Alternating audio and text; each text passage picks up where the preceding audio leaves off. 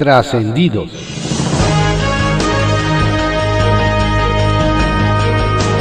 Continuamos con la audiosíntesis informativa de Adrián Ojeda Román, correspondiente a hoy, jueves 29 de octubre de 2020.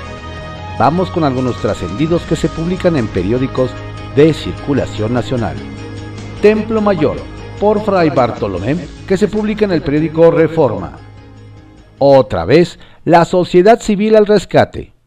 El Centro Mexicano de Derecho Ambiental logró iluminarles un poco el camino a las energías renovables al obtener una suspensión definitiva contra el incremento de hasta 800% en las tarifas que cobra el gobierno a particulares por el uso de las líneas eléctricas. Se trata de una importante victoria judicial contra una política energética que se preocupa más por el proyecto político del presidente que por el país, porque la CFE usa el monopolio de la transmisión eléctrica para inhibir la competencia en generación, y con eso lo único que logra es comprar más cara la luz y seguir perdiendo dinero, como los 10 mil millones de pesos que perdió solo en el tercer trimestre del año. Con todo y que Felipe Fuentes Barrera parece tener amarrada la ratificación como magistrado presidente del Tribunal Electoral, por ahí andan empujando el nombre de Mónica Soto. Según esto, cierto sector de la judicatura cercano al ministro Arturo Saldívar quieren promover a la magistrada, aludiendo sobre todo a un tema de paridad de género. ¿Será? Uy, alguien en Palacio Nacional se va a poner de muy mal humor. Y es que en las prisas por arrancar la consulta disque para enjuiciar a los expresidentes, pusieron en riesgo la conferencia mañanera.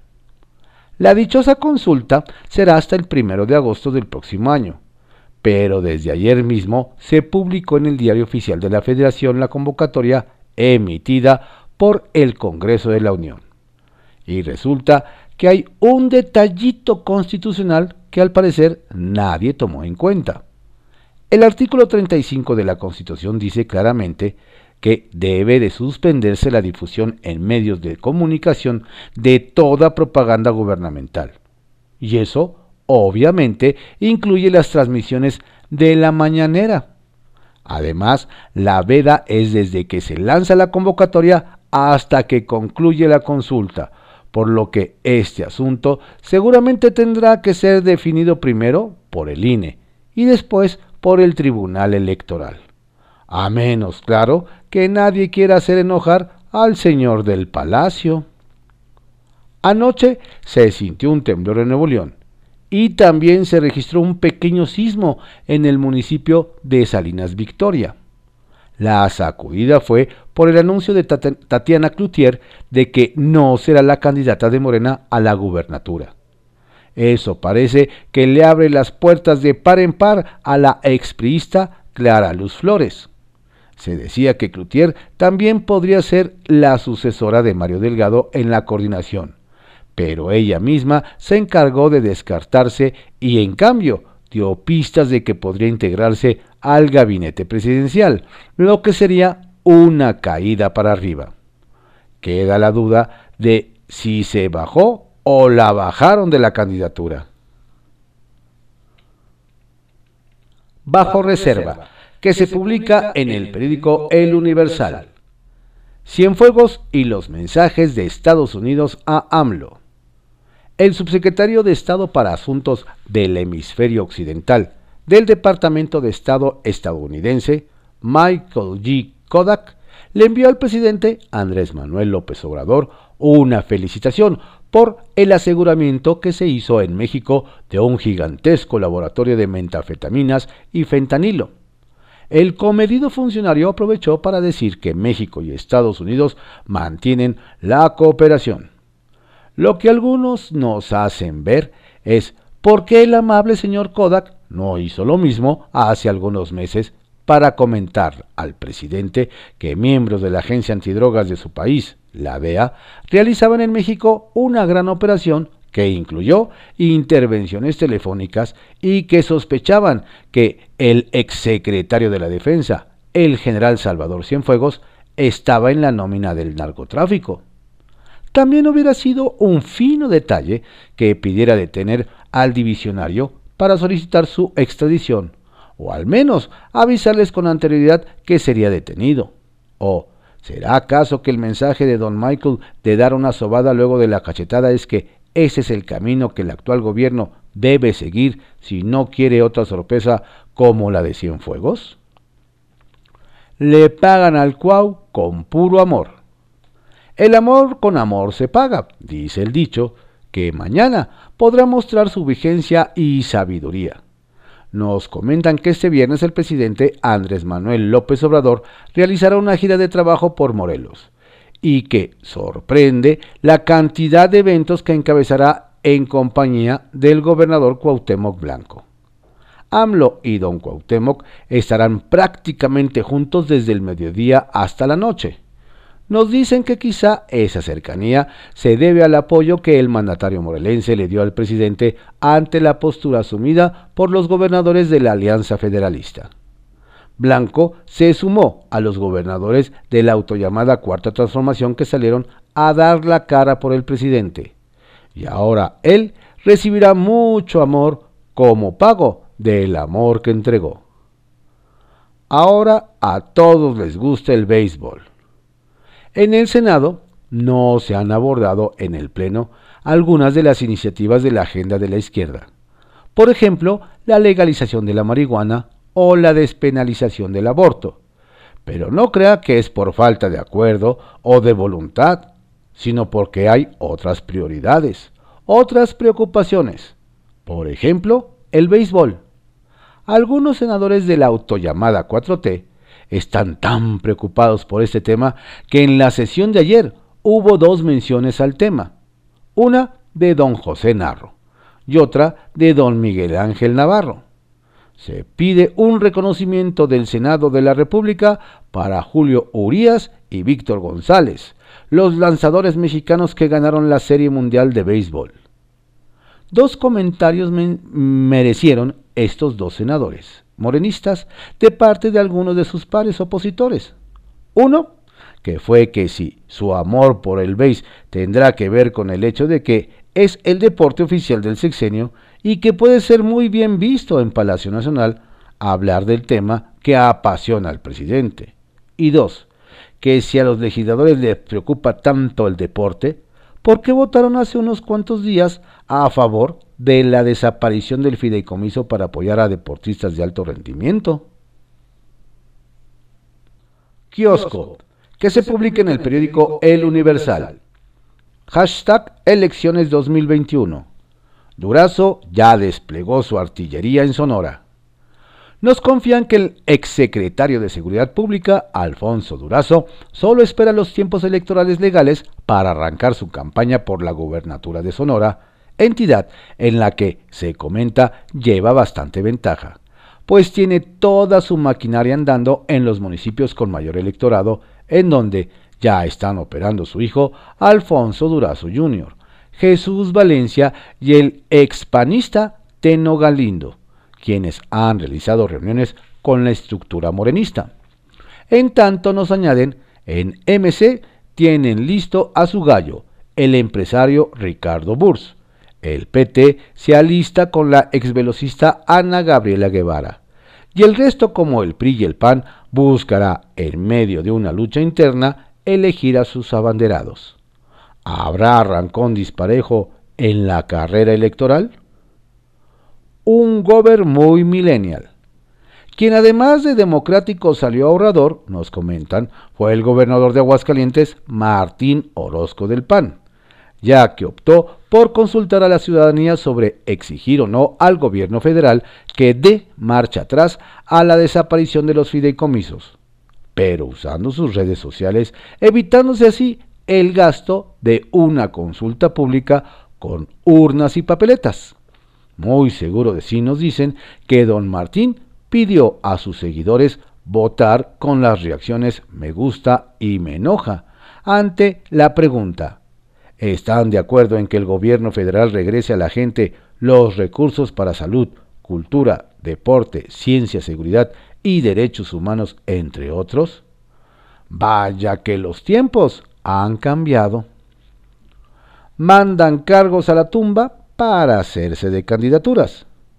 En Tabasco nos dicen, la clase política espera con ansia la víspera al Día de los Fieles Difuntos, ya que el gobernador Adán Augusto López Hernández de Morena anunció que el primero de noviembre dará a conocer la lista de funcionarios que renunciarán a su cargo para ir en busca de una candidatura por Morena.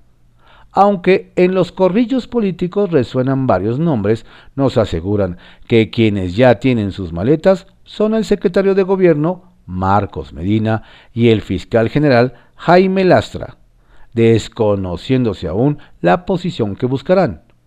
Al parecer, nos indican, en el Edén, la sorpresa no serán los muertos que vienen, sino los vivos que se van. El caballo en busca de padrino.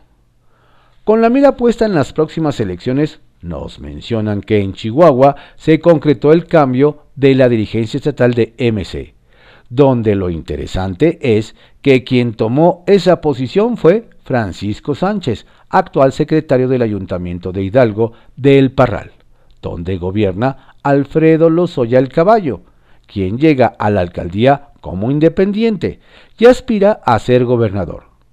La señal nos revelan es clara, pues todo apunta a que el edil parralense no será candidato sin partido, sino que buscará el amparo de MC, donde ya opera su más cercano colaborador y amigo, don Francisco. Las coincidencias no existen. El Caballito, que se publica en el periódico El Universal. ¿Regresa Ciudad de México al semáforo rojo? Ante el incremento de casos de COVID-19 en la Ciudad de México y zona metropolitana nos dicen que la apuesta de la jefa de gobierno Claudia Sheinbaum Pardo es regresar al semáforo rojo para evitar más muertes. La propuesta la llevó a Palacio Nacional donde nos comentan que se topó con una gran pared llamada Andrés Manuel López Obrador, quien se opone a dicha medida debido a las enormes repercusiones económicas que traerá consigo el cierre de establecimientos comerciales. Si algo ha caracterizado a la mandataria capitalina son las decisiones acertadas en el manejo de la pandemia. Pero la gran interrogante es si mañana saltará ese obstáculo cuando dé a conocer el color del semáforo epidemiológico. Alcaldes esperan a realizar la prueba.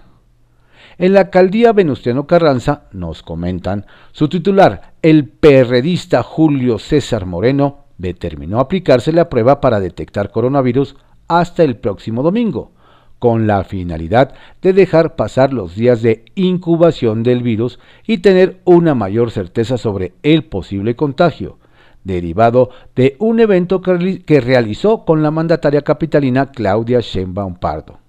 En tanto, el titular de Gustavo Amadero, el morenista Francisco Chiguil, quien también estuvo en el acto, se tomará la prueba este viernes. Trabajadores refieren que don Francisco se encuentra resguardado, pues no se ha dejado ver por las oficinas centrales de la alcaldía. La fiesta en Azcapotzalco. Algo tendrá que decir el alcalde de Azcapotzalco, Vidal Llerenas, de Morena, en torno a la fiesta que anoche se realizó en la colonia El Recreo, para venerar a San Judas Tadeo y a la que acudieron cientos de personas en medio de la pandemia.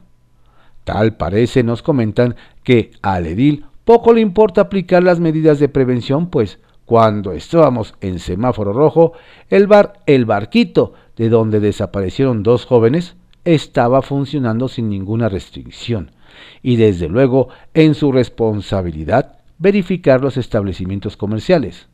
¿Será que está más interesado en la grilla política que en la salud de los chinotololos?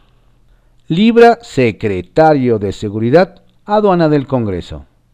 Ahora sí que el beneficio de la duda ayudó al nuevo secretario de Seguridad Pública del Estado de México, Rodrigo Martínez Celis, en su paso por el Congreso local debido a que los grupos parlamentarios de Morena, PRD, PAN, PT, Partido Verde y PES lo dejaron ir limpio y sin raspones. Nos explican que los diputados consideraron que no tiene culpa de los errores de el anterior titular, por lo que decidieron darle un voto de confianza. No obstante, no dejaron de cuestionar los resultados en la materia obtenidos en el último año. Trascendió, que se publica en el periódico Milenio. Trascendió que con una ceremoniosa convocatoria de nueve puntos, el coordinador de Morena en la Cámara de Diputados, Mario Delgado, llamó a su bancada, a su propio relevo, que, se, que sería vía remota y a mano alzada esta noche, aunque algunos de sus compañeros están intrigados y no le ven necesidad al ejercicio toda vez que desde ayer mismo el círculo del nuevo presidente nacional partidista perfiló el nombre de Ignacio Mier. Hay mañas que ya no se quitan. Trascendió que Ricardo Monreal, coordinador de Morena en el Senado, se reunió en privado con José Antonio Álvarez Lima, director de Canal 11, quien regresará a su escaño antes del 20 de noviembre tras el fallecimiento de Joel Molina. Más allá de que el de Tlaxcala es un hombre inteligente y necesario, se le pidió su reincorporación al trabajo legislativo, porque de lo contrario se tendrá que convocar a una elección extraordinaria. Trascendió que, hablando de los Monreal, con encuestas en mano que dice le dan ventaja de 2 a 1 con sus rivales de otros partidos y en Morena, David tiene lista su renuncia al, cargo de subsecretario de Agricultura para ir por la gubernatura de Zacatecas, que hará válida este sábado, ya con la bendición de Palacio Nacional e iniciará una gira por el estado de inmediato. Trascendió que el alcalde de Miguel Hidalgo, Víctor Hugo Robo, Romo, percibió entendimiento perfecto y gran sensibilidad de la actriz y cantante Ninel Conde, quien pretendía casarse ayer con el empresario Larry Ramos en el Museo de la Bola en medio de la emergencia por la pandemia. Reconsideró y qué bueno actuar de manera conjunta para evitar aglomeraciones. Celebró. No, pues gracias por el detalle. Pepe Grillo, que se publica en el periódico La Crónica. El sucesor de Delgado como el Tribunal Electoral tiene bajo su control la vida interna del partido Morena, ordenó registrar a Mario Delgado como nuevo dirigente nacional del partido. La pregunta ahora es, ¿será capaz de darse la fracción de Morena en San Lázaro un coordinador sin fracturarse? Hay entre los integrantes de la bancada mayoritaria legisladores con largo kilometraje, como Pablo Gómez o Dolores Padierna. También se contará con Ramírez Cuellar, que regresará por la puerta de atrás después de dejar un tiradero en el partido. Ninguno de ellos es cercano ni mucho menos a Delgado, que si el presidente López Obrador le da margen para decidir, podría elegir al diputado Ignacio Mier. Los grupos han pasado las últimas horas negociando, todavía sin humo blanco. ¿Acaso recurran a una encuesta o una consulta, pero ya ven cómo le salen. Ackerman al 11. En el Senado parece que pronto se sabrá quién ocupará la curul que dejó vacante Joel Molina. El titular de la curul, José Antonio Álvarez Lima, dijo que prefería quedarse al frente de Canal 11, pero el senador Monreal, en persona, esgrimiendo incluso el nombre del presidente López Obrador, lo convenció de sacrificarse por el bien de la 4T, porque en esta coyuntura cada voto cuenta. De modo que lo que queda céfalo es Canal 11. Para ocupar la dirección del canal del Politécnico suena fuerte, agárrese, John M. Ackerman, que ya es colaborador de ese canal y que en unos días podría tomar las riendas. La marca de Zacatecas.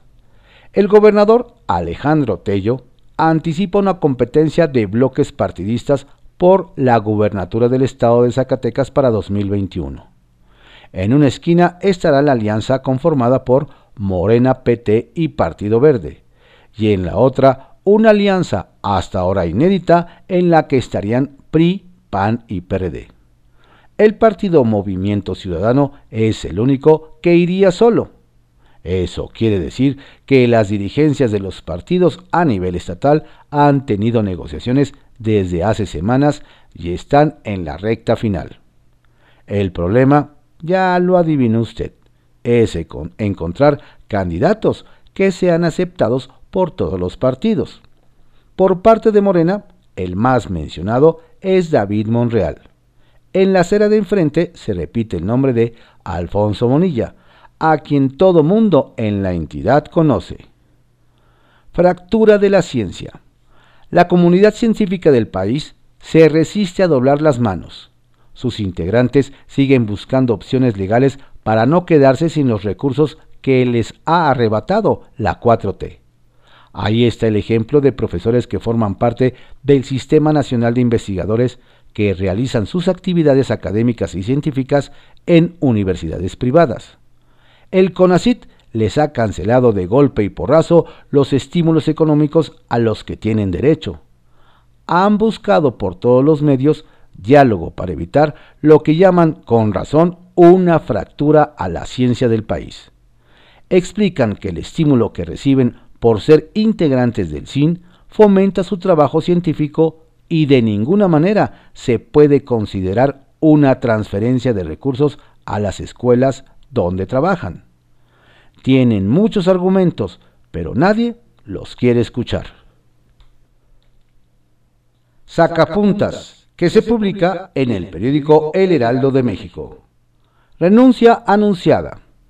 Nos adelantan que David Monreal presentará este fin de semana su renuncia como coordinador general de ganadería de la Secretaría de Agricultura y Desarrollo Rural.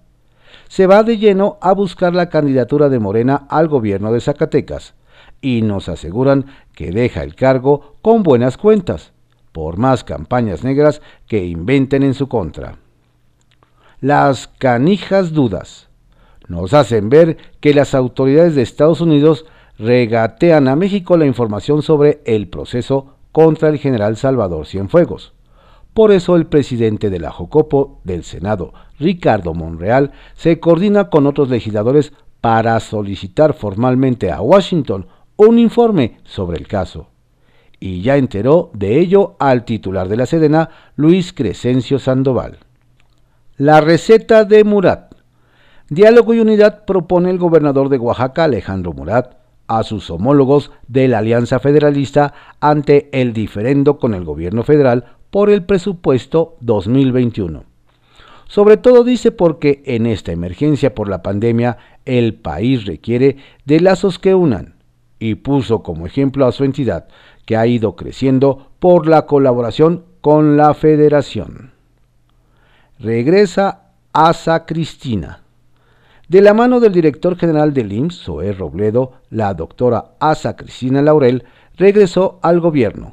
Fue nombrada directora de Planación Estratégica del Seguro Social y confían en que aportará mucho a la institución. Además, nos dicen, sus opiniones serán pilar de las políticas públicas, no como en la Secretaría de Salud donde desaprovecharon su experiencia. Se aplica con el INE. El primero en levantar la mano y respaldar la propuesta de 3 de 3 contra la violencia a las mujeres que aprobó el INE fue el presidente del nuevo partido Fuerza Social por México, Gerardo Islas. No solo se trata de acatar la ley, iremos más allá y pondremos el ejemplo como instituto político dijo. Ahora falta que pase del dicho al hecho. Redes de Poder, que se publica en Reporte Índigo. Regresa por la coordinación. Alfonso Ramírez Cuellar hizo oficial el día de ayer su reincorporación a la Cámara de Diputados exactamente nueve meses después de haber solicitado licencia para asumir la dirigencia interina de Morena, y llega a San Lázaro en medio de jaloneo por la coordinación de la bancada de su partido, un puesto que nos dicen buscará el también exdirigente del Barzón. La más aventajada para suplir a Mario Delgado, quien irá a la presidencia de Morena, es Tatiana Cloutier. Pero al menos cuatro grupos internos encabezan la pugna por esta posición. Además de Ramírez Cuellar y de la diputada neolonesa, otra opción muy fuerte es la de Dolores Padierna. Por el control del PAN. A pesar de que el principal objetivo de la organización panista Unidos por México es impulsar una agenda política para hacer más competitivo al PAN en los próximos comicios, paralelamente, este grupo conformado por exgobernadores azules estaría operando para buscar alianzas para inclinar la balanza en la renovación de la dirigencia del partido, e incluso ya estarían proyectando apoyar a Javier Corral como próximo dirigente para sustituir a Marco Cortés una vez que termine su mandato en Chihuahua. El diputado Ernesto Rufo, principal impulsor de Unidos por México, nos dicen, podría ir como compañero de fórmula. Como anécdota, ambos personajes encabezaron ayer una plática virtual para hablar sobre la participación ciudadana en las candidaturas de los partidos. Brote legislativo. Las sedes del Poder Legislativo Federal se han convertido en focos de transmisión por COVID-19. En el Senado y en la Cámara de Diputados siguen aumentando los contagios, tanto entre los legisladores como entre los trabajadores y por lo que nos dicen, la cifra real de casos podría ser aún mayor que la oficial y podría ir aumentando en los próximos días. Si bien los legisladores de uno y otro grupo han intercambiado acusaciones por este brote, lo cierto, nos comentan, es que ninguno de los grupos parlamentarios había venido siguiendo puntualmente las recomendaciones sanitarias, ni la sana distancia, ni el límite de personas en espacios como el Pleno, entre otras. Ahora, cuando la situación ya ha escalado, Parece que ahora sí se tomarán medidas más estrictas, pero ¿realmente habrá compromiso para respetarlas? Estos fueron algunos trascendidos que se publican en periódicos de circulación nacional en la audiosíntesis informativa de Adrián Ojeda Román, correspondiente a hoy, jueves 29 de octubre de 2020. Tenga usted un estupendo día.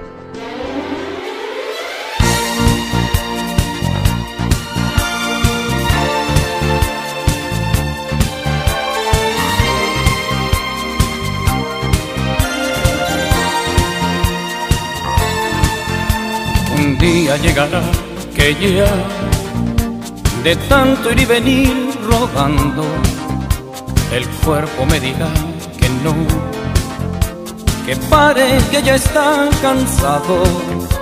Un día llegará quizá que tenga que pagar muy caro por no saber decir que no al ansia de llegar más alto seré quien todo lo dio por triunfar, dejando su vida al pasar, hecha pedazos. Seré un sueño que sí se cumplió, un potro al que nadie domó. Solo llegará que ya no sepa qué seguir con tanto y entonces yo me callaré y ya me quedaré callado.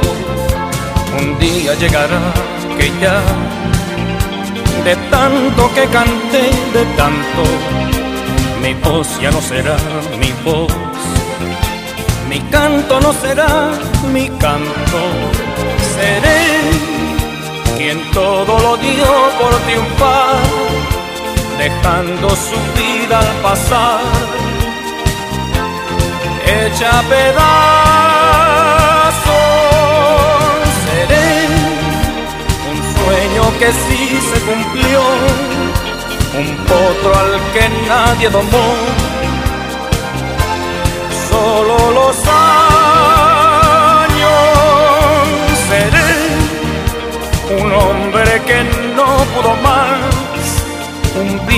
Gavilán cansado, echando a las palomas.